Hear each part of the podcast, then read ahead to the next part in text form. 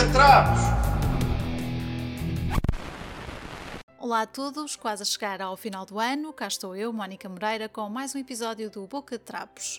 O meu convidado de hoje é Virgílio Varela, consultor de inovação social e também compositor.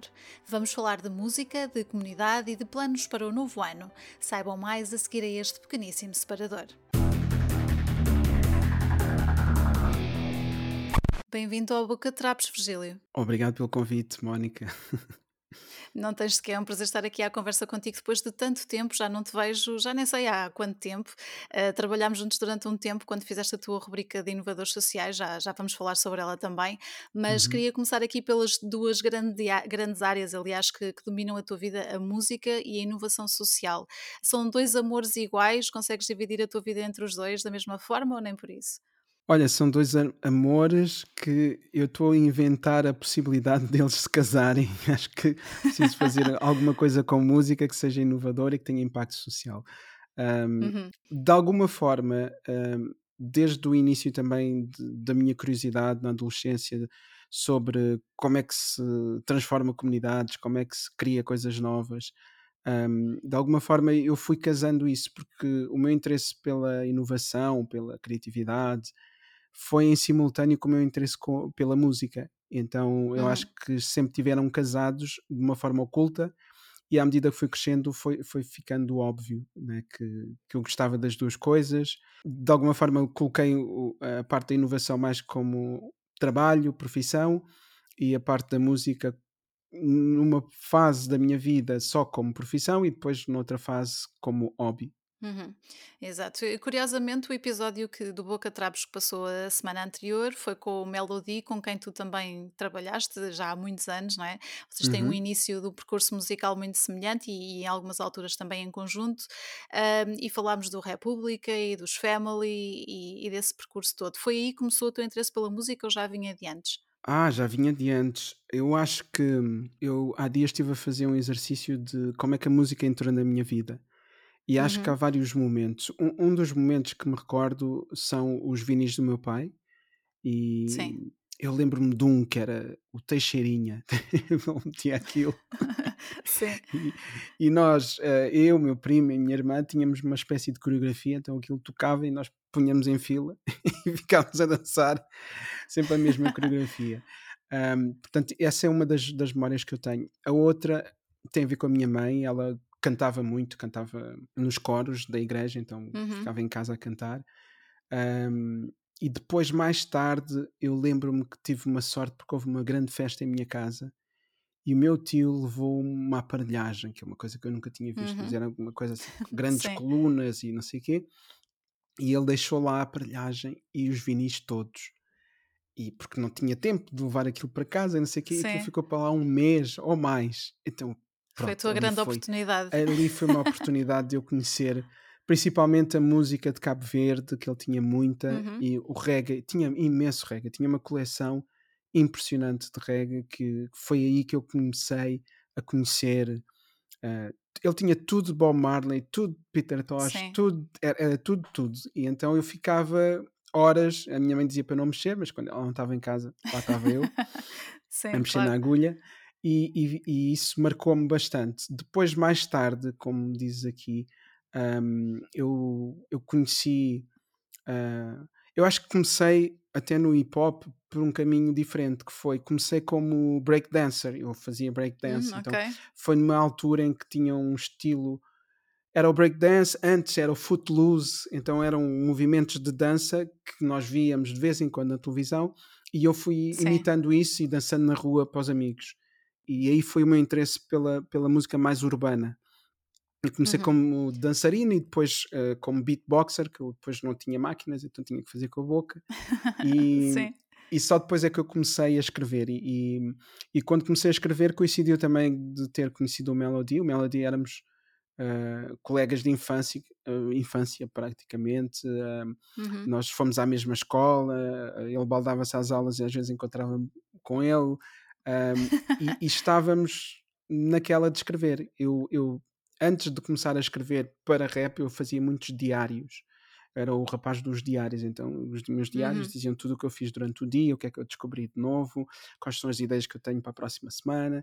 Então tinha muitos diários, então tinha o hábito de escrever e refletir sobre coisas. E Uhum. daí até escrever uh, letras de hip hop foi rápido. Um, então eu e o Melody criámos uma banda na altura. Ele não era Melody, era Melody. E eu não era Double Melody? V. Ah, ok. É, eu não era Double V, eu era MC Styles, uma coisa assim. Ok, E, curioso, e nós, e nós, a primeira iteração até, no- um dos nomes que nós tivemos foi Tower of Strength. Foi, mas não Ok. durou muito Tower of tempo. e- Strength, sim. Uhum. exatamente. Depois, depois, pouco tempo depois, apareceu um amigo nosso que era o Armando e que ele dizia, pá, vocês são o futuro e não sei o quê. Ele, ele acreditava imenso. Ele era membro da Uhum. banda, mas ele não tinha um papel. O, o papel que ele tinha era quase conselheiro e dizer o que é que estava a Estava lá para vos países. motivar, então. Sim. Isso. E ele um dia sugeriu o nome Family. Disse, ah, pá, vocês são os Family, pá.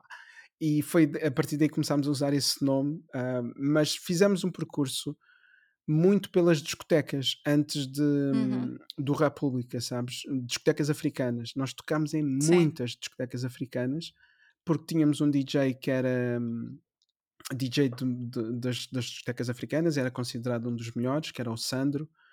Uhum. Um, o Sandro Lousa, ele ainda faz lives aí no Facebook com músicas da altura, com as quizombas da altura, Sim. continua a ser convidado para ir para fora e tocar.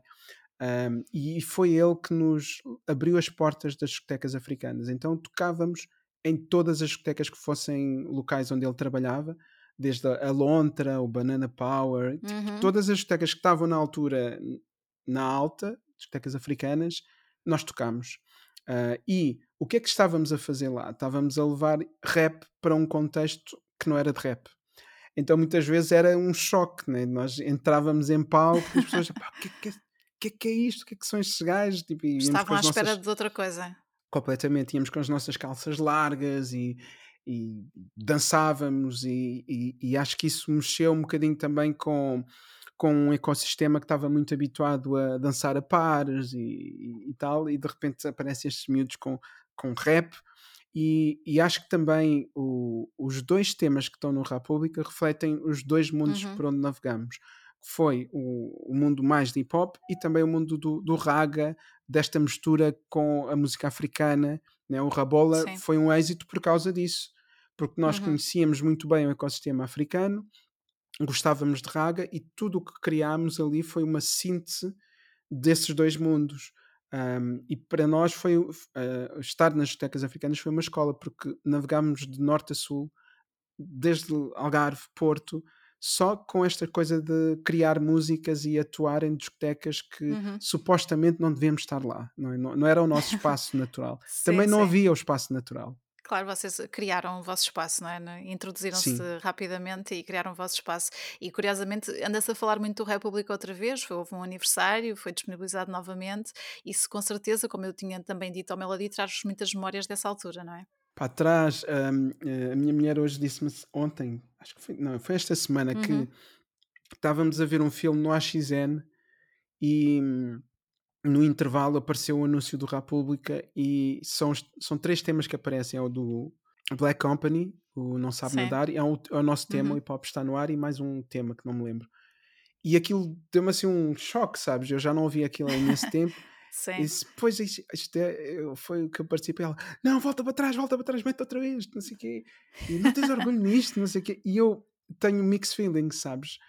Porquê? é? Porque o processo de gravação do República, eu acho que né, não é muito divulgado, mas o processo de gravação do República foi eh, pá, muito difícil, porque Hum. aquilo era assim: nós tínhamos 8 horas para tudo, 8 horas para gravar dois temas e para o tempo do técnico misturar o tema e pronto, está feito. Isso era uma pressão enorme, Isso é? é uma pressão que eh, é impossível, quase, né? Então nós tínhamos de ter os temas muito bem ensaiados. Nós não tínhamos experiência de estúdio também. Tinha estado em estúdio, não sei, uma ou duas vezes, mas Uhum. para estar em estúdio e tu és o protagonista, és tu que vais gravar, é a tua voz que vai estar lá, estás-te a ouvir em estúdio ahm, pela primeira vez assim com som de qualidade, é assim avassalador. E acho que uh, as condições em que nós fizemos, tanto o hip hop está no ar como o Rabola, epá, tornou aquilo muito difícil. Então saímos de lá com, com aquela sensação de nós sabemos que temos bons temas, mas a uhum. forma como ficaram aqui não reflete aquilo que nós somos e somos capazes de fazer. Capazes de fazer. então não ficaram e... muito satisfeitos na altura. Não, mas, mas só que aquilo é, depois foi um êxito. Sim, Aqui, o, o, aquilo depois lixou-nos porque foi um êxito. Então, a maior parte dos concertos que demos, nós não tocávamos como estava no disco, os temas. Uhum. Tocávamos de uma forma muito melhor, com melhores máquinas, tudo. Uh, e, e, e, portanto nem, nem gostamos que se toque o, o disco original, não gostávamos que tocasse em discotecas, mas o, o, nosso DJ tocava sempre e aquilo. E, pronto, era um êxito, foi, foi um êxito também em Cabo Verde, acabámos por ir a Cabo Verde atuar. Uhum. Por causa de um tema que nem sequer tinha vídeo, aquilo estava em primeiro lugar. Havia aquele, aqueles programas tipo Top Mais, sabes? Sim, em que sim, mostravam uh, os vídeos e, e, o nosso tema era a capa, era uma capa que aparecia, então tinha vídeo. Então, não estavam um, mesmo à espera desse sucesso todo. Não, não estávamos, não estávamos. Nós, nós sabíamos que gostávamos dos temas, mas aquilo que fizemos ali, mesmo o, o, o Didi, que é o outro elemento da banda, ele está uhum. sempre a criticar porque os acordes no hip hop está no ar estão ao contrário. Ou seja, aquilo devia ser de uma maneira e ficou o inverso. Sim. E ele fica, pá, não consigo ouvir isto e tal mas era, era o contexto, né? nós não tínhamos muito tempo, claro. era preciso gravar, go. Yeah. E quem está do outro lado não sabe nada destas coisas, não é? Ouve o disco, gosta, não gosta, e passado este tempo todo ficou marcado, não é? É um, um disco emblemático e marca uhum. toda uma fase de início de, do hip hop em, em Portugal, não é? Uh, mas pronto, estava aqui realmente a fazer esse, esse apanhado mental do tempo que passou e de como as coisas são, e hoje em dia o hip hop está mais do que estabelecido, não é? Com uma série uhum. de, de, nomes grandes a encherem eh, recintos em, em Portugal ou em concertos ao vivo e tudo mais. Mas tens saudades desse tempo em que andavas por aí a cantar hip hop? Olha, tenho, tenho. Eu, eu tenho saudade da irmandade que havia, da, da, do sentido uhum. de comunidade. Por exemplo, um, há, sempre um debate, né? onde é que começou o hip hop? Né? Sim. E, e, os jornalistas têm muita pressa de localizar um, geograficamente onde é que começou. A mesma coisa aconteceu nos Estados Unidos também, não é? Tipo, ah, uhum. ah, foi no Bronx e foi aqui. Uh, e eu ouço imensos outros rappers a dizer: não, mas ao mesmo tempo estava a acontecer isto, nós também estávamos a fazer. E, e para nós foi um pouco viver essa experiência de, de, início das coisas, de sermos tipo os primeiros a dar a cara. E uma das coisas uhum. que eu e o Melo fazíamos muito era íamos visitar os outros, ou seja, andávamos imenso de transportes para ir. Às vezes diziam assim: Ah, tem um rapper ali, não sei o quê. Nós íamos lá conhecê-lo e estar com ele um dia. Trocar ah, experiências. Ah, tem Sim. não sei quantos ali, nós íamos lá, então andá, andámos muito de um lado para o outro a, a, a visitar amigos. Eu lembro-me, por exemplo, uhum. Zona Dread, e fomos ter com o Dimarce várias vezes também. Uh, ele morava em Caxias e nós morávamos na Amadora, uhum. não tinha. Né? Tínhamos que apanhar transportes. Uh, íamos Sim, ao, era uma aventura outro, nessa altura. Completamente. Ir à Almada, sabes? E ter com o General D, porque ele tipo, está a fazer uma coisa que nos interessa e ele também gostou de, de um tema que fizemos ou, uhum. sabes, conhecemos imensa gente. Havia, havia um tipo chamado Yassin que fomos conhecê-lo. Eu nem sei onde é que ele morava. Tipo, andamos, andamos, uhum. andamos, nem sabíamos onde é que é a casa dele. Mas ele tinha uma coisa que era: tinha um grande teclado, tinha um enorme teclado onde fazia beats e nós ficámos muito curiosos em saber pá, como é que ele faz aqueles beats. Então fomos conhecer, por exemplo, a história do hip hop não sabe destas coisas, não sabe da existência desta figura que produzia, que, que tinha, tinha também tipo talento, uh, porque a história reza de quem grava, sabes? De quem grava claro, e o que claro. está gravado. Uh, uhum. E então não, não reflete tipo essa verdade. E, e acho que o Melody está a tentar recuperar também com algumas Sim, entrevistas. Ele, ele falou-me falou sobre um livro que, que, no próximo ano ele tem esse projeto e assumo que, que, estejas envolvido de alguma forma, ou pelo menos tenhas partilhado não é, também as tuas experiências. Ainda não, ele, estava, ele disse, também ainda não. Ah, okay. ele, ele, publicou alguns que, que eu seria o próximo entrevistado, eu nem sei. mas nós falamos tanto. Falar, não é? Sim, estamos sempre em contato, também não, não há de ser por aí. Mas eu, eu acho okay. que o interessante é mesmo captar esta história porque pá, há tanta gente que acha que o, que o hip hop começou com o Sam the Kid ou acha que começou uhum. com, com o Peruca e, e, e é nem é para falar sobre também. exato, nem sequer é para falar sobre nós family, mas para falar a quantidade de gente que estava a criar coisas naquela altura era brutal. Havia um, um tipo chamado Sazi, que era um dos Uhum. primeiros que eu via fazer raga em Lisboa, sabes? Tipo, quem é que sabe disso? Pouca gente sabe dessa altura. Exato. E onde é que estão essas pessoas todas hoje, não é? Exato, e onde é que eles estão? E são essas pessoas que colocaram as, as sementes para muita coisa que está a acontecer hoje e que a malta diz: pá, mas isto é completamente novo. Tipo, vai lá ver, tipo, já estava a ser feito, agora deram uma nova roupagem porque têm mais tecnologia. Uhum. Claro que têm eh, talento e criatividade, mas há muita coisa que naquele caldeirão, e por isso é que eu tenho saudades desse tempo, naquele caldeirão, Sim. aconteceu que era super inovador e, e acho que alguns críticos musicais um, eu lembro-me do Nuno Galopim, do Pedro Gonçalves, que eram muito bons a caçar. Pá, isto é a gênese de alguma coisa. Eu lembro-me que, por exemplo, o, o hip hop está no ar, ele dizia isto, é- isto é MC Solar com não sei o quê, isto é a gênese de alguma coisa. Quando ouviu este, e acho que isso, isso é muito bonito para nós, alguém reconhecer os códigos que colocamos nas canções e depois um, fazer o diálogo com o que está a acontecer a nível internacional. Uhum. Eu tenho saudades disso, eu tenho saudades do, do- desse movimento, também eh, de estar com músicos que não eram do movimento hip hop, mas que queriam tocar connosco. Isso era brutal.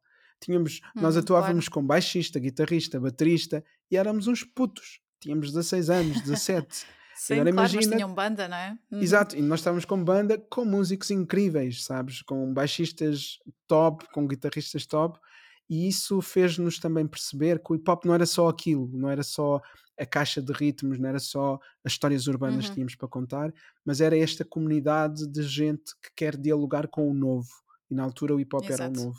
Uhum. Sim, e desde essa altura em que tu há pouco falavas que escrevias o teu diário, a tua vida no dia a dia e começaste a escrever também letras para música, já se passou este tempo todo e tu ainda continuas a escrever, não é? Isso é que tens Yeah. tido relação com vários artistas ao longo destes anos, a Sara Tavares é uma delas. Como é Uhum. que tem sido para ti manter isto ao longo dos anos, continuares a escrever estas letras, partilhares eh, aquilo que vai na tua cabeça, não é? No teu coração, por assim dizer, ah, para, para outros artistas e para ti também, porque eu sei que estás a preparar também um projeto próprio.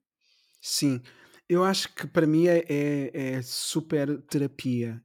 como vês da minha Uhum. história, sempre, sempre me interessei pela música, pela canção, a música esteve sempre Sim. presente e também esta ideia da, de poder dizer o que me vai na alma, porque ah, em algum momento tu começas a ter diálogos contigo próprio, eu come- começava a ter diálogos com, é como o Sim. Fernando Pessoa, né? tinha vários eus Uhum. pá, e estar, constantemente a lembrar o que é que um disse e o que é que o outro disse, tinha que pôr num papel.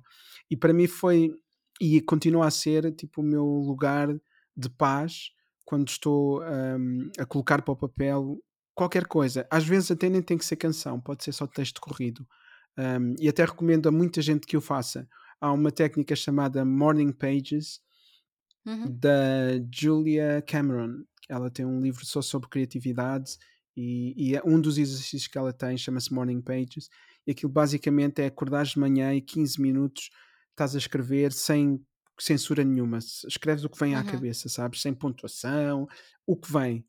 E isso faz com que tu faças um- uma limpeza mental, às vezes de coisas do dia anterior ou coisas que não são tuas, e cada vez mais vais à essência de quem tu és.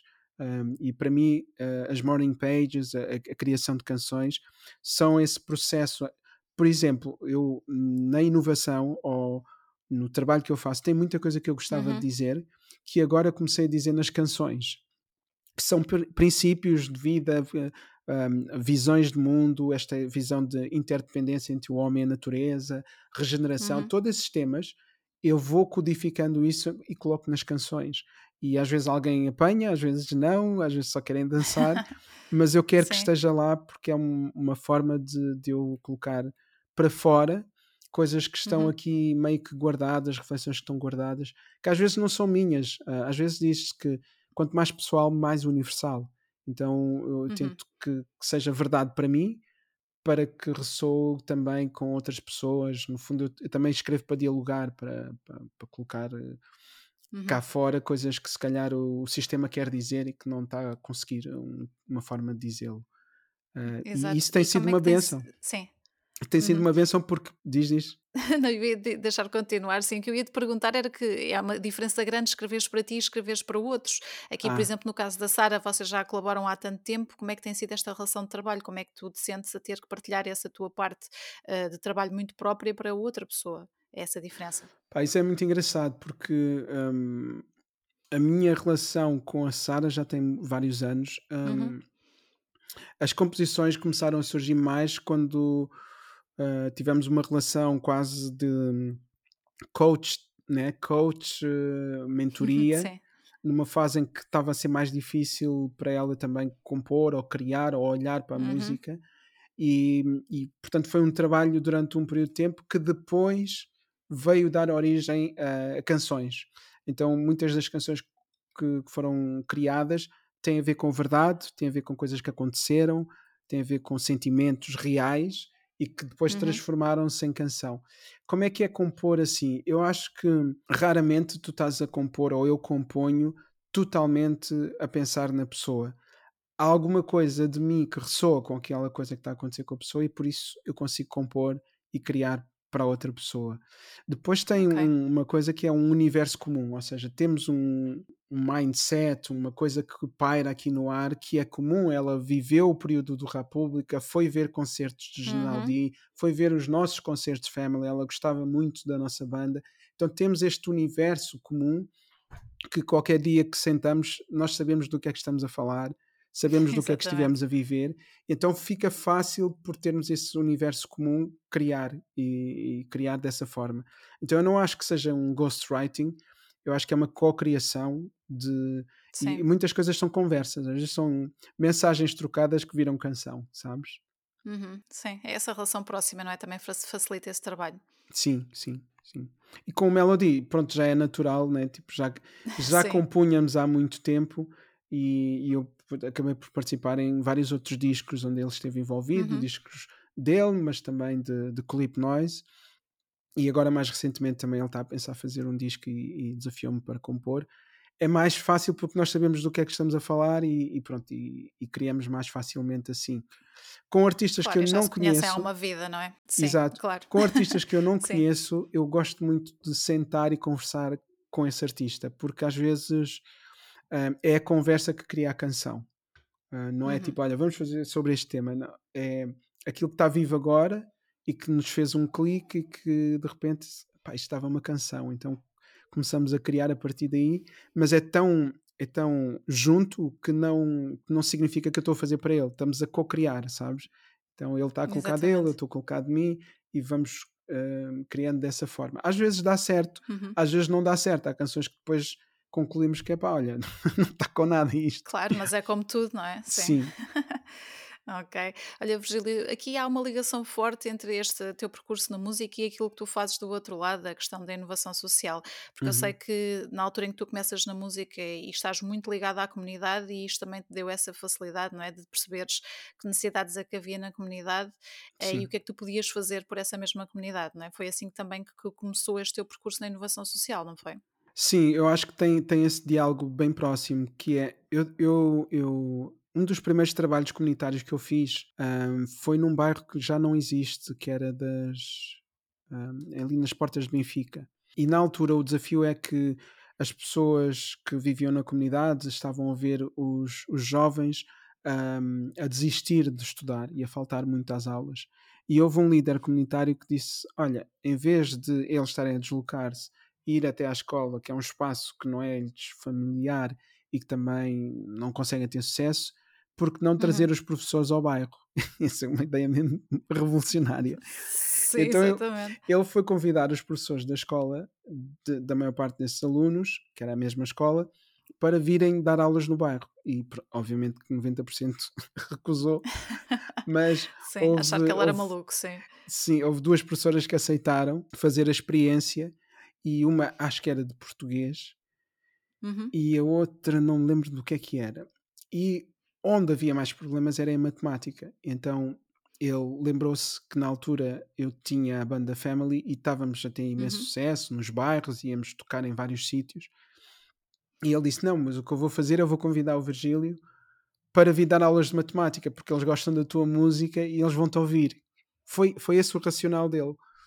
Uh, então foi assim que eu comecei. Eu fui dar aulas de matemática. Uh, e tu estavas à eles... vontade para dar aulas de matemática meio dessa ideia louca, não é? Que esse líder comunitário teve. Como é que tu Epá, te sentiste com isso? Assim, aquela matéria eu conseguia dar. Mas okay. o, o, o, outro desafio é que eles não tinham uma idade muito afastada da minha, ou seja, eu devia ser uhum. mais velho que eles, não sei, 3, 4 anos. Havia essa proximidade. Havia sim. essa proximidade. Mas também, uh, para mim, foi um grande desafio porque uh, eu não sabia se conseguia fazer aquilo. E só percebi no dia em que dei a primeira, supostamente a primeira aula, em que percebi uhum. que eles não estavam ligados nenhuma e que estavam-se a marimbar e, e, e eles fizeram aquilo que costumam fazer nas aulas normais na escola, que é começam a falar em crioulo, ou seja, criam ali uma bolha uhum, e os uhum, professores sim. ficam meio perdidos e pronto, acabou-se a aula. E, e, o que, e, o que, aconteceu é que eles começaram a falar em crioulo e como eu também tinha essa vivência de bairro e, e sabia falar, eu disse, ok, então uhum. então vamos falar em crioulo e eles ficaram atentos. Eu disse, então vou dar aula em crioulo. Sim, sim e, uhum. e, disse, olha, vamos dar aula em crioulo. E, e foi incrível porque na aula seguinte eu tinha não só mais alunos, como tinha os pais também a virem porque as aulas de matemática iam ser em crioulo. Isso foi logo uma mensagem uhum. de: olha, tens que claro. fazer isto. Este trabalho é necessário. Mostrava que estavas disposto, não é? Também a, a, ajudar. Sim, sim, sim. E era um trabalho que era importante. Então, a partir daí, eu comecei a ser convidado para vários outros projetos, uh, ligando o teatro, por exemplo, com a uhum. informática. Uhum. Houve ali muita inovação que, que me preparou para depois para todo o mundo que eu segui na área da inovação, na área de, uhum. de trabalho de intervenção nas comunidades, porque o meu, o meu trabalho um, começa nas comunidades, mas depois vai expandindo para fora. Depois eu vou viver para Londres, onde também trabalho nesta área da inovação com jovens, uh, uhum. em, em, cidades importantes como Camden, Hackney, e, e, vou sempre trabalhar em projetos inovadores, coisas que se está a experimentar pela primeira vez, sabes? Então também isso uhum. deu-me, como se diz, alguma estaleca para estar habituado a ciclos de inovação, a gente que acha que Sim. as coisas não vão funcionar, ou sabes, tipo, deu-me assim uhum. alguma resiliência e agradeço Sim. a todas as pessoas que estiveram nesse percurso porque ajudaram-me imenso a ser quem sou. E, e, eu sei também que no meio de, deste teu percurso e com este início que tu estavas aqui a explicar, tu também eh, acabaste por encontrar uma forma de ser útil na tua comunidade e eu sei que tu eras muito requisitado, vamos dizer assim, uh, pela, pelas pessoas que, que, andavam à tua volta, por exemplo, para dar explicações ou para escrever cartas. Sei que, que as pessoas queriam comunicar com os seus parentes que estavam fora, não é? E que iam ter contigo. Como é que foi essa experiência na altura? Pá, foi muito fixe, porque eu acho que hum, uma das coisas que mais afetava o bairro e a comunidade onde eu vivia era o insucesso escolar. Uhum. e, e os mais velhos né, estavam sempre preocupados em encontrar formas de manter uh, nós, jovens, na escola e a continuar a estudar. E eu, por acaso, tinha boas notas, então conseguia-me safar e, e boas notas, conseguia passar de ano, que já era um, um bom resultado e isso de alguma forma atraía uh, outras pessoas para pedirem ajuda e dizerem, ou falavam com a minha mãe, ou falavam comigo, dizer, olha, será que podes dar aulas ao meu filho? E eu de repente também uhum. comecei a dar aulas de matemática, de português, às vezes fazer todos os trabalhos de casa com eles.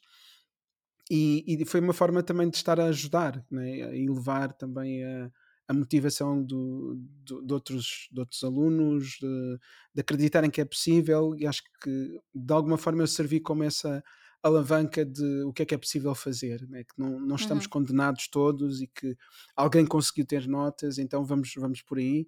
E acho que a comunidade fez isso, né? os pais fizeram isso. E depois uh, alargou-se para essa coisa de escrever as cartas, porque Uh, a maior parte das pessoas eh, que queriam comunicar com Cabo Verde ou com outros países às vezes não sabiam escrever e precisavam de comunicar, então ou recebiam cartas e precisavam que essas cartas fossem lidas, ou precisavam uhum. de responder essas cartas o que para ti te faz uma experiência muito próxima, não é? Muito pessoal com essas pessoas que precisavam dessa ajuda. Pá, é imenso, é, é, às vezes é, é, tu estás quase a intrometer naquilo que é o seio familiar, mas são, são as pessoas também estão, estão à vontade. Acho que também não diziam assim Exato. assim nada de, de, secreto, não é? Claro, sim, mas é essa proximidade. Uhum. É, e confiar que eu também, pronto, escrevi aquilo que eles diziam.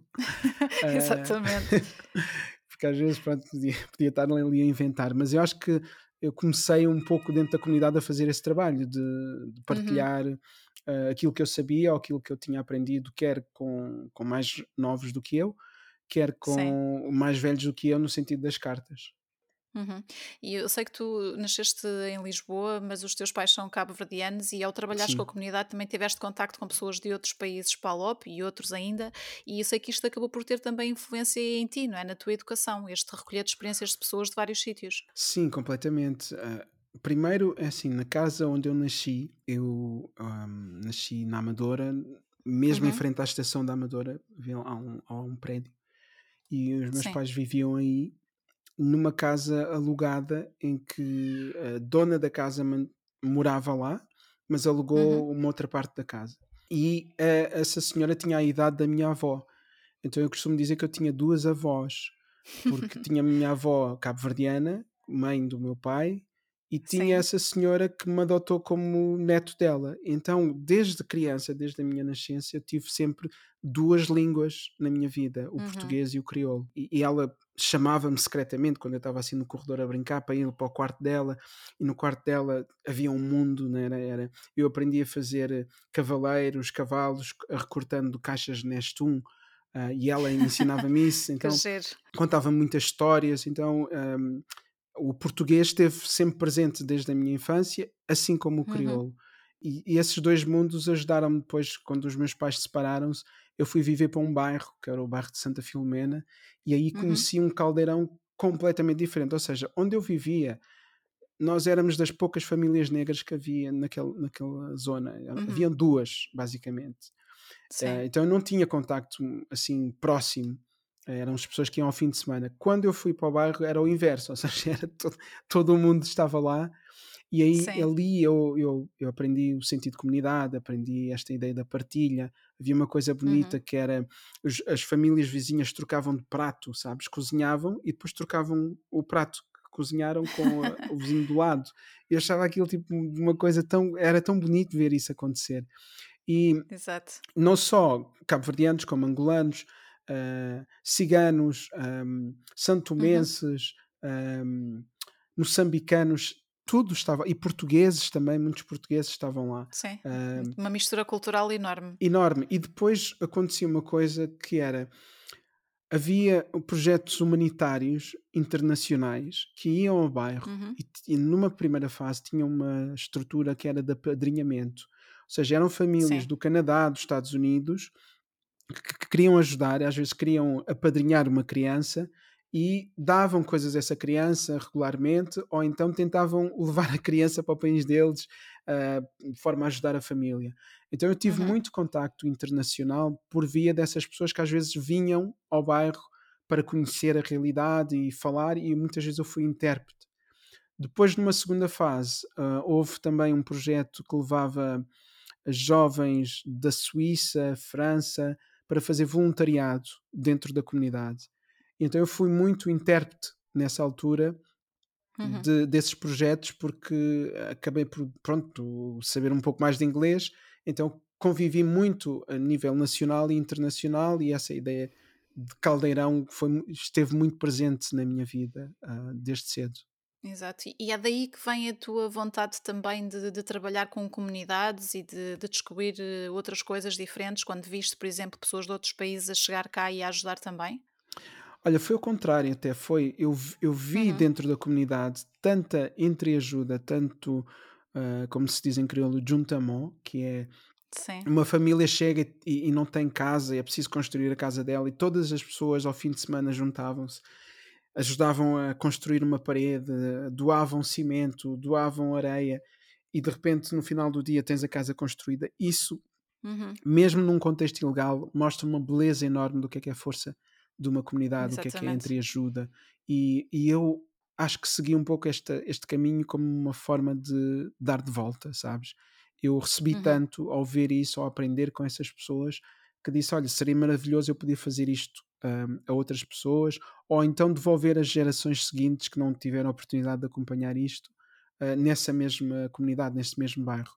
O bairro Santa Filomena já não existe, já desapareceu, ah, Uhum. foi completamente ah, destruído, digamos assim, e eu continuo a Sim. ter memórias daquele lugar, das ruas, as histórias, as celebrações ao fim de semana, um, os momentos de entreajuda, os meus jogos de futebol, onde eu comecei a aprender futebol foi lá.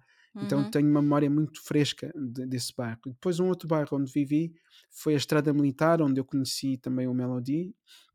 Também Sim. tinha esse melting pot, mas, pot, mas não era tão forte como era Uhum. em, em Santa Filomena. Eu acho que sigo este caminho que segui de ser um consultor de inovação social que trabalha com eh, comunidades, mas também trabalha com empresas grandes, multinacionais, Uhum. também trabalho com instituições internacionais como as Nações Unidas ou a Comissão Europeia. Trabalho sempre com a gênese do bairro sempre com a Uhum. gênese do DNA da comunidade, com aquilo que eu aprendi com aquelas pessoas. Por isso é que eu acho que a sabedoria ou a inteligência é relacional, ela não é ah, académica, é a capacidade de tu relacionares com as outras pessoas é que cria a inteligência. Uhum. Muito bem. E então vamos lá explicar a quem estiver a ouvir o Boca Trapos de hoje o que é que faz exatamente um consultor de inovação social. Olha, eu acho que eu sou um problem solver. Ou seja, as pessoas Sim. vêm comigo, vêm ter comigo porque têm um problema, têm um desafio. Uhum. ahm, sejam eles inovadores, empreendedores sociais, sejam eles CEOs de empresas, sejam eles presidentes de associações, sejam pessoas que querem começar a sair de dentro do, do contexto empresarial e criar o seu próprio projeto, vem, trazem problemas, trazem desafios. E, e o que eu faço é tentar ver com as ferramentas que eu tenho, que são muitas, e as metodologias a que eu tenho acesso, que também são muitas, como é que eu posso ajudar, como é que posso passar algumas destas ferramentas para a pessoa poder caminhar por ela própria. Então, um exemplo Uhum. assim clássico é ah, a empresa que não consegue que a equipa esteja motivada e, e que, que a equipa tenha uma performance boa, ou a empresa que percebeu que o mundo mudou e que eles estão na idade das trevas e que precisam de mudar processos e que precisam se posicionar de forma diferente, ou a associação que percebeu que está com dificuldades em comunicar o que fazem bem, o impacto que têm, ou o empreendedor que ah, tem uma ideia de negócio, mas que não sabe como desenvolver essa ideia de negócio para ter impacto, ou ahm, uma comunidade que quer hum, eh, voltar a ser comunidade, ou seja, um conjunto de pessoas que vivem Uhum. num território e que sabe que é, é possível fazer melhor, mas que há conflito e que querem fazer uma coisa que seja extraordinária e que junte as pessoas novamente. Ou o CEO que não sabe o que fazer com os milhões que tem e quer ter impacto social e ambiental, sabes? Trazem Sim. problemas. Uhum. Então tu és uma espécie de. és um conselheiro. Tu chegas ao sítio e tentas então ajudar com esse problema específico. Exatamente, mas eu, eu mais do que conselheiro é como é que eu deixo sementes para as pessoas também regarem e, e Uhum. criarem o seu próprio jardim, sabes? O conselheiro às vezes tem um- uma relação afastada, né? Dá os conselhos e Sim. depois vai-se embora. Mas eu, eu eu Uhum. quero plantar sementes, eu quero deixar que as pessoas também caminhem por elas próprias e que sejam elas também conselheiras e plantem sementes em outras pessoas. Eu acho que tive uma benção grande em poder viajar, em poder, através do inglês, comunicar com muitas pessoas e também ter acesso a muitas metodologias inovadoras que seria um desperdício guardar tudo para mim. Então eu acho que é como é que eu democratizo isso tudo para as pessoas também terem vidas melhores e terem mais, mais impacto. Exatamente. E sendo que tu és contactado para ir ajudar um determinado projeto, uma comunidade, uma empresa, uma organização, seja o que for, és sempre bem-vindo quando chegas aos sítios, ou seja, és contactado por alguém que é responsável, mas depois há todos os outros elementos, não é? De- desse grupo. Eh, Sim, existem pessoas que são resistentes à mudança, com certeza. Como é que tu lidas com isso? é normal, porque eu acho que eh, normalmente parte da visão de uma pessoa que experienciou alguma coisa que eu fiz. Uhum, Então, quando faço, por exemplo, um retiro ou um workshop aberto de, de uma metodologia, alguém dessa empresa vem e experiencia e diz: Uau, isto é incrível, isto era muito bom a fazer na minha empresa. Só que depois tem entraves, porque os outros não experienciaram, os outros não viram, então tem que convencer a liderança, a liderança aceita, mas depois tem que convencer o coletivo. Então há resistências à mudança. Um, e nós vemos nas empresas uh, movimentos como os walkouts, por exemplo. As pessoas dizem: exato. fartei-me, vou-me embora. Então às vezes eu encontro pessoas que estão ali nessa, nesse limiar de estou quase a ir embora. É mais Uhum. uma e puma, vou-me embora, sabes? E às vezes esse- esses, esses grupos têm a resistência inicial, mas aquilo que eu estou a falar é uma coisa que eles conseguem entender e conseguem hum, ver valor, uh, porque o que eu estou a trazer é a possibilidade de se fazer melhor, ou de ser melhor, Exato. ou ser a sua melhor versão. E isso interessa às vezes às pessoas de, ok, vou, vou dar a oportunidade. E então a resistência é inicial. Às vezes há pessoas que ficam do princípio ao fim e estão na delas, ou seja, não me fez nada, uh, mantenho. E, e o meu objetivo não é convencer essa pessoa. O meu objetivo é servir o todo. Então, se 80% está bem, eu estou bem. Uhum. Não preciso ir atrás dos 20, porque às vezes tenho um dia, às vezes são dois dias. Quando tenho uma semana e um mês, sim, vou-me preocupar em dar atenção, Uhum. mas quando é hum, uma pessoa que uh, na verdade até tem um, um, conflito com a pessoa que me trouxe e não é propriamente comigo, sim, sim. e então está ali a minar, a dizer mal e não sei o quê para, pronto, para chamar atenção. Eu, dá para perceber isso, sabes? Eu, do, do momento que eu entro numa empresa ou numa organização, a partir do momento que sou recebido na recepção, já tenho um DNA também da, da organização, sabe? Uhum. Da forma como recebem, o que, é que a pessoa diz, como é que ela se sente no espaço, já, já é um sinal. Exato, e tu tens feito este trabalho não só em Portugal como no estrangeiro, e obviamente cada projeto é um projeto. Tu não podes ter uma fórmula, não é? Para, Não. para poder ajudar estes sítios todos. Como é que tu te adaptas a cada situação cá e lá fora também? Olha, eu tenho um processo de diagnóstico que é sempre o mesmo e que tem, agora né, tem a empresa, tem que profissionalizar mais os processos, então Uhum. tem um processo diagnóstico que segue vários passos para descobrir a raiz do problema, porque às vezes aquilo que o cliente me diz não é o problema, às vezes é outra coisa. Ok. Então, ao ouvi-lo, ao Uhum. fazer esse percurso, eu consigo fazer algumas perguntas que ajudam o cliente a perceber: ok, o problema não é este, às vezes o problema é a própria pessoa que me está a contactar. Sim. Então, tenho esse, esse processo. Mas depois o desenho, n- 90% das vezes é à medida, ou seja, aquilo que eu estou a Uhum. criar é para aquele cliente e é muito específico para aquele cliente. Então, as atividades, o- a sequência, ah, os momentos que desenho são.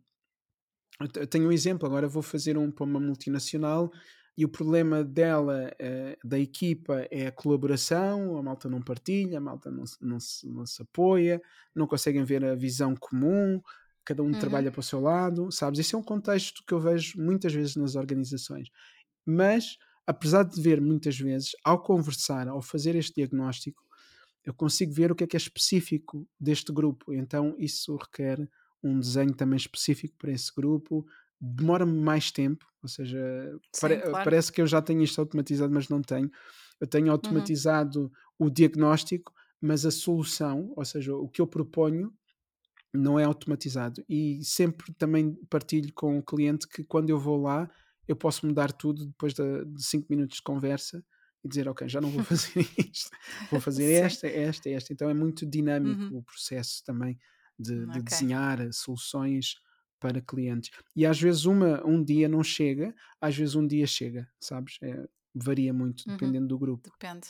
Ok. E qual é que foi, assim, de repente, o maior desafio que tu já enfrentaste nesta função de trabalhar com as comunidades e, e nestes desafios que tu tens constantemente? Ah, eles são todos grandes, mas o, aquele que eu me Uhum. recordo assim e mais recente foi uma ida a Moçambique durante a Sim. pandemia. Acho que foi assim Uhum. daquele, daquele- Aqui em Portugal a pandemia estava assim no rubro e as pessoas tinham medo de sair à rua e de repente quando veio este convite para Moçambique eu disse, "Ei pá, foi e agora? E eu fui pesquisar co- como é que estavam as coisas e os dados, os próprios dados não estavam consensuais, ou seja, não estavam reunidos Uhum. os mecanismos para perceber quantas pessoas tinham sido infectadas, nada disso. Então íamos um Sim. bocadinho tiro no escuro. E depois tinha uma outra agravante que era o, o problema tinha a ver com o movimento que estava a haver de Cabo Delgado, que é uma região a Uhum. norte de Moçambique, em que estavam a haver ataques terroristas e as pessoas estavam a fugir para, para sul, que seria a próxima província, Nampula, que é para onde eu ia Uhum. trabalhar. Então o trabalho ia envolver deslocados que tinham fugido de, de contextos de, de guerra e foram para Nampula para ser acolhidos num território onde uh, a língua é diferente, os hábitos são diferentes, muitos deles eram pescadores e agricultores, e Nampula é mais urbano, é mais cidade, não tem Uhum, sítio para sim. pescar. Então eles estão a chegar num contexto de, de, de guerra, não é? De trauma principalmente. E o trabalho que eu fui fazer foi um trabalho de fazer a comunidade sonhar algo que fosse maior que ela e realizar esse Uhum. sonho em dois dias. Então estás a ver a, Ok. a dissonância, né? o contexto, desafio, o Uhum, contexto de exato. pandemia, o contexto de fugir da guerra e fugir de, de uma situação traumática. E está aqui o Virgílio a convidar-nos para sonharmos, sabes? Pensar um bocadinho ne- nessa questão do sonho, que é tão importante, não é? embora muitas É, vezes não pensemos nela. Uhum. Isso, como é que é. as pessoas reagiram a isso? Olha, foi muito interessante porque lá está, ao perceber isso, redesenhei todo o processo. E uma das coisas que eu senti que era necessário, toda a equipa também sentiu, foi nós temos primeiro que acolher o trauma para depois sonhar. Uhum. Não dá para fazer o contrário. Então, toda a equipa que se envolveu teve que fazer um trabalho também sobre o seu próprio trauma, ir às suas próprias feridas para poder falar com estas pessoas e entender o- do que é que elas estão a falar quando falam de medo, quando falam de perda, quando falam de, de- destas emoções todas que vêm. Quando Uhum. tu foges e deixas a família inteira, ah, ou vês o teu pai morrer, a ser morto por alguém, né? como é que tu acolhes isso primeiro?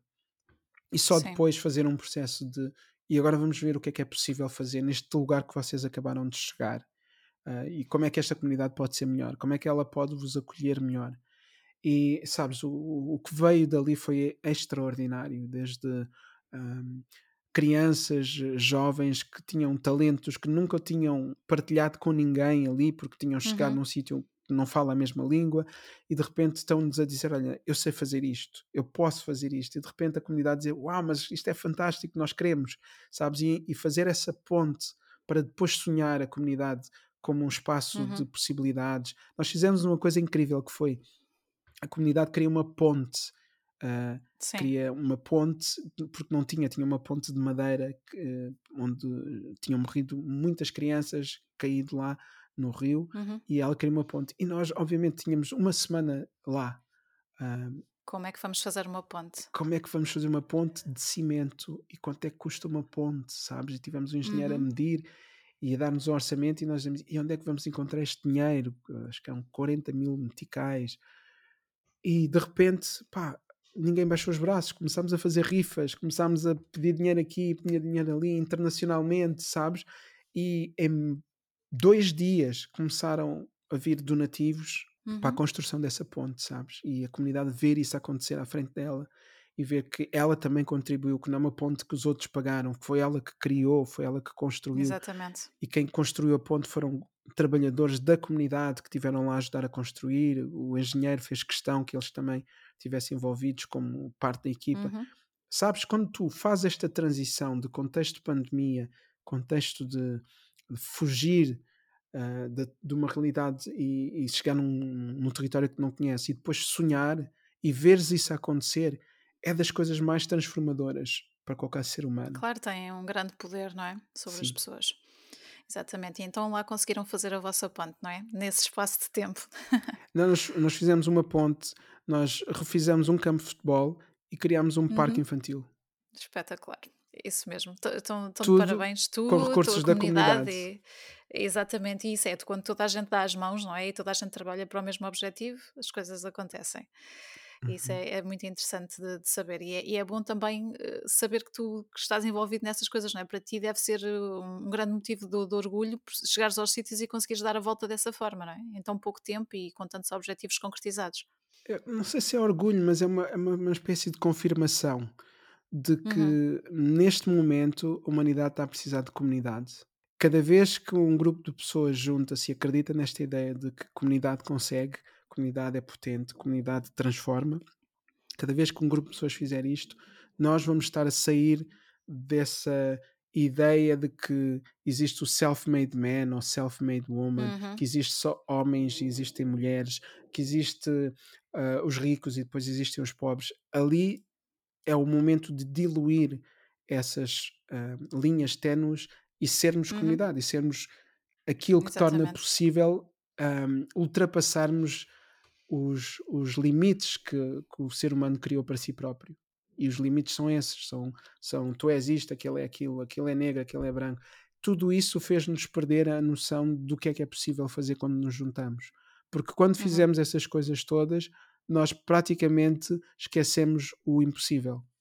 Exato trabalharam todos para, para o possível não é? e provaram uhum. isso. Uhum. Sim, olha, e há tantos exemplos pelo mundo de coisas que, que, conseguem ser feitas e que são feitas e que são bem feitas, e eu, eu queria falar contigo um bocadinho sobre isso, porque hum, nós conhecemos já há uns bons anos, quando tu fizeste uma rubrica que era a rubrica de inovadores sociais, no programa Bem-vindos da RTP África, e era um dos meus momentos favoritos uh, semanalmente, uh, saber que histórias é que tu vinhas trazer naquela semana, que, que exemplos destes é que tu encontravas pelo mundo para partilhar. Como é que foi para ti, né? Nesta altura na televisão, não é? para, para os países uh, PALOP, uh, partilhar estas experiências e descobrir esses exemplos? Olha, aí podes dizer que é um momento de um pouco de orgulho, porque uhum. eu sabia que existiam estas pessoas, estes inovadores, principalmente em África, e, estava a sentir que eles não tinham palco. É como se, quando alguém inventou a palavra inovação, uh, pensou de uma forma eurocêntrica, e eu disse assim, bolas, mas em África está a acontecer tanta coisa, porque é que não se fala, né? uhum. né? Porque é que temos esta imagem de África como as pessoas que passam fome, as pessoas que não têm recursos, uh, etc. Tipo, e, e, tinha exemplos de coisas incríveis, de crianças a fazerem coisas incríveis, jovens a fazerem coisas incríveis, e, e, e era preciso contar estas histórias para que mais jovens sentissem que eles também podiam fazer, principalmente uhum. isso para que fosse exemplo para outras pessoas. Eu acho que possivelmente alguém se inspirou ao ouvir, ouvir aquelas histórias e ao ouvir aqueles exemplos e disse: Bolas, eu vou ter que fazer o meu projeto que eu tenho na gaveta, eu vou ter que sair deste trabalho que eu não gosto e vou atrás daquilo que eu acredito que são uh, estas ideias que eu tenho guardadas e que têm potencial, sim, porque eu já vi ser feito. Eu já vi aquela Exato. pessoa fazer, uh, o Virgílio mostrou outro dia, então se, ela, se essa pessoa fez, eu também posso fazer. Uhum. Um, e eu procurava exemplos uh, muito diversos, ou seja, foi muito raro encontrar dois exemplos iguais ou duas histórias que fossem a mesma coisa. Mas era a ideia era eu vou trazer tantos exemplos diferentes que vai tocar em alguém em algum momento para levantar-se claro. e dizer isto confirma aquilo que eu estava a tentar fazer ou isto deu-me um pontapé no rabo para eu começar a fazer aquilo que eu preciso fazer.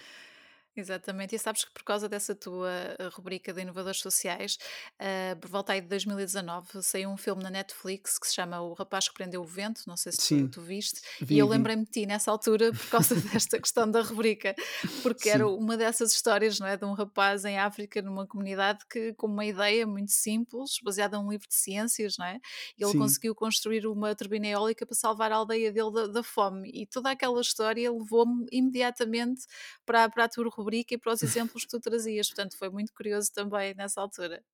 Sim, sim. Eu acho que muitas daquelas histórias estavam a ser ouvidas também pela primeira vez, ou seja, em televisão, uhum. e isto também é interessante. Depois, uh, anos mais tarde, encontrares os exemplos e dizes, pois, é que eram pessoas reais, aquilo não era ficção. Eram Sim, histórias exato, de pessoas histórias verdadeiras, claro. Verdadeiras, de pessoas que fizeram essas transformações. E, e para te ser honesto, até sinto falta desse tipo de espaço na televisão, desse tipo de histórias uhum. na televisão que mostre este outro lado uh, que apesar de teres menos recursos, a tua cri criatividade pode fazer do pouco muito, apesar de teres alguém a dizer que não és capaz, tu podes ser uh, resiliente e continuar. Eu acho que estamos a precisar uhum. também desse tipo de histórias, porque as histórias dão significado à nossa vida, também ajudam-nos a, a, a experimentar o que é que é possível. E aquelas histórias foram, foram histórias de coisas que são possíveis serem feitas. Há um dos exemplos que é um miúdo que depois é descoberto pelo MIT. O MIT é a uhum. nossa referência ocidental daquilo que é mais inovador tecnologicamente, né? E sim, sim. é um MIT que vai buscar um miúdo numa aldeia em África e dizer tens que vir para cá para os nossos laboratórios e fazer estas coisas que tu estás a fazer porque estás muito à frente. Sabes? Isto é, é importante ser dito. E, e às vezes contribui-se com, com o que parece ser pouco, mas que pode ser muito, não é? Em determinadas situações, como neste filme que eu estava a falar, do rapaz que prendeu o vento, tudo o que ele precisava era de uma roda de uma bicicleta Uhum. para depois conseguir o projeto, fazer o projeto avançar. Uh, e portanto, lá está, são baseadas em histórias verídicas, histórias que muita gente não conhece, e nessa altura eu acho que o teu contributo foi muito importante por fazer passar Obrigado. esta mensagem, não é? De que, de que nós conseguimos fazer se, se para estivermos virados e se estivermos dispostos também a sacrificar às vezes algumas coisas, não é? Não há muito Sim, esse espírito nos dias que correm. sim. Sim, e eu acho que temos que ser mais caçadores de boas histórias ou caçadores Uhum, de boas notícias. Eu acho que o Inovadores Sociais era um pouco isso também. Ahm, trazer eh, uma esperança ativa. Não é aquela esperança só de ah e tal, gostava que acontecesse. Não, é a esperança de que tu estás atrás de fazer acontecer. né? Tu queres que aconteça e fazes alguma coisa. E aquelas histórias não eram só o- histórias do lado bom do ter conseguido, mas também histórias do processo até conseguir. E acho que hum, isso é uma mensagem para mim importante de deixar também para uhum, jovens, para futuras gerações, que é o, o nosso mindset tem que ser de crescimento, não pode ser fixo, não pode ser, olha, exato. não consegui à primeira, então não devo tentar, isto não é para mim. Uhum. Porque um, um bebê, quando começa a tentar andar, ele não desiste à primeira queda a dizer, olha, caí, né, isto, andar não deve ser para mim. Ele vai continuar a tentar até conseguir, Claro, não é? exatamente, é um bom exemplo esse, acho que é muito importante nós termos isso, né? E eu, eu gosto da ideia do teu podcast porque tu estás a dizer assim: olha, eu posso criar um sistema paralelo, eu posso criar uma alternativa, eu não, não vou ficar parada, vou criar, eu tenho a minha rede, tenho os meus contactos, tenho o meu talento, tenho a minha essência, tenho a minha forma única de fazer e vou fazê-lo. E acho que essa ousadia no meio do caos em que vivemos, em que está tudo a pedir-nos para sermos certinhos, para termos os empregos Uhum. certos, para cumprirmos tudo o que nos dizem, sabes? Essa ousadia é a ousadia que traz o espírito humano para dentro desta equação mecânica, sabes? E diz assim: nós somos rebeldes, né? Pela parte que me toca, obrigada. Sim, exatamente. Olha, eu estava aqui a pensar que destas histórias todas que nós estivemos aqui a partilhar, muitas delas são impulsionadas por, eh, por crianças ou por jovens. Há Uhum. sempre um papel muito importante na comunidade por parte de crianças e jovens, não é? Para estas mudanças. Completamente. A- As crianças e jovens são os nossos maiores aliados e maiores críticos. São, são aqueles, aqueles que chegam lá e dizem: Mas isso não é assim? E dizem: Oh, desculpa. Ah, e isso aconteceu-me imenso ah, quando vou fazer estes programas maiores, assim, em comunidade. São as crianças as primeiras a chegar a perguntar: o que é que estás a fazer? O que é que eu posso fazer? É para Uhum, brincar, eu entro, sabes? São as primeiras. E elas ah, têm um poder enorme porque colocam a comunidade em xeque. Se elas entrarem, a mãe vai ter que vir, o pai vai ter que perguntar o que é que estás a uhum. fazer e de repente sai à rua e vê o que é que está a acontecer.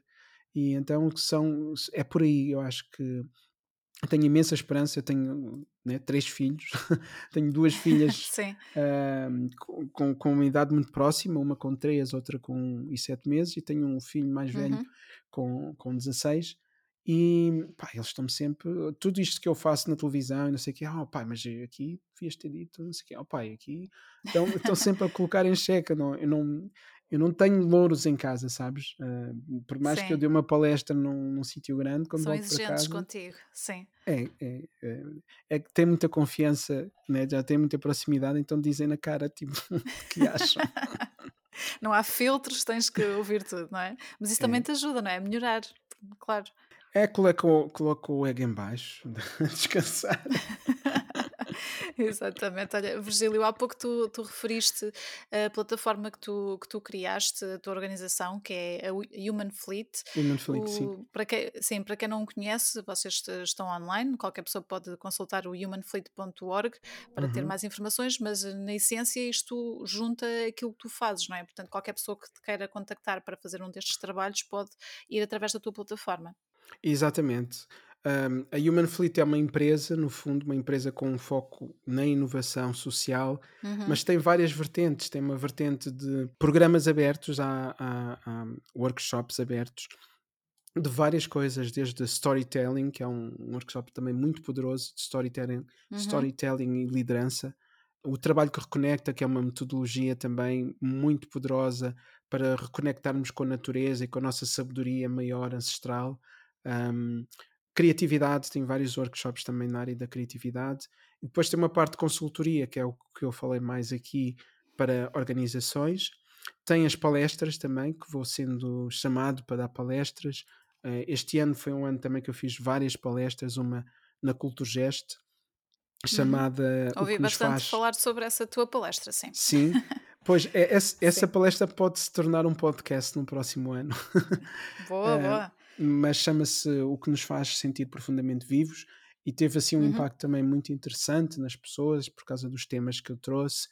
Um, depois tem o trabalho de mentoria, que é mais individual para lideranças, e depois tem as dimensões mais de desenho à medida, que são, são projetos muito específicos que me pedem e depois eu desenho todo o processo. Um, para mim, a Human Fleet é também uma conquista porque eu fui muito freelancer durante algum tempo. Eu saí de Sim. organizações grandes, despedi-me para, para trabalhar sozinho e uhum. Eh, no sentido de por minha conta, né? e, e Sim, claro. cada vez que trabalhava com organizações maiores eu via que está com recibos verdes e dizer que não era muito profissional, então foi um salto necessário também no meu percurso de criar a empresa. Pá, tem as chatices que tem, os, os impostos elevados e tudo isso, mas um, nós estamos no terceiro ano e com, com clientes fabulosos também que pronto, orgulhamos-nos muito de poder trabalhar com eles, uhum. desde alguns do mundo das artes, como outros mais internacionais, e dá-nos bastante gosto. O que nós fazemos é, no fundo, uh, eu tenho esta frase de ações com significados, né? de, de uhum. transformar, no fundo, um, a liderança, mas também as comunidades, para criarem ações com significado, ações que tenham impacto no desenvolvimento pessoal, nas comunidades e também impacto na, na natureza e no nosso planeta. Se não houver estes, estas três dimensões, é como se estivéssemos a fazer um desserviço também à nossa existência. Então, uhum, temas exato. que eu trabalho são regeneração, um, como é que regeneramos o planeta, como é que saímos do, do olhar da sustentabilidade e, e crescemos para um olhar maior da regeneração. São vários temas uhum. e, e, vou escrevendo também alguns artigos, quando me lembro em inglês, uh, sobre sonhos, sobre uh, colaboração, sobre uh, regeneração, que são coisas que me interessam. portanto, humanfleet.org, vocês vão encontrar lá Exato. muita informação, alguns recursos, um, pronto, são as coisas que eu tenho feito. Exatamente. E olha, estou a fechar o boca trapos com este episódio, contigo, mesmo reta final do, do ano 2022, uh, e queria te perguntar, uh, relativamente ao teu trabalho e também a nível pessoal, quais é que são os teus grandes planos para 2023? Olha, continuar a fazer uh, o que eu fiz este ano. Este ano foi super atípico. Nós fizemos um retiro para projetar imensas coisas e eu acho que 80%, não, 80 não, 60% do que projetamos não aconteceu. Uh, okay. 40% aconteceu e depois aconteceu uhum. 80% de coisas que nós nem tínhamos pensado que fosse acontecer e que nos aconteceu. Então, é bom foi sinal, assim, então. É, super atípico mas um, celebro muito programas que desenhámos para a Gulbenkian, para uhum. Girl Move, que é uma fundação em Moçambique, eh, Sim. para a Unesco, para hum, essa palestra da Cultura Gesto também foi um momento alto. Uma palestra uhum. que dei também no Boom Festival, eu nunca tinha estado no Boom, então aquela né, dimensão de, de palco, uhum. dimensão um festival de enorme, festival. Uhum. Um, também foi uma palestra muito poderosa.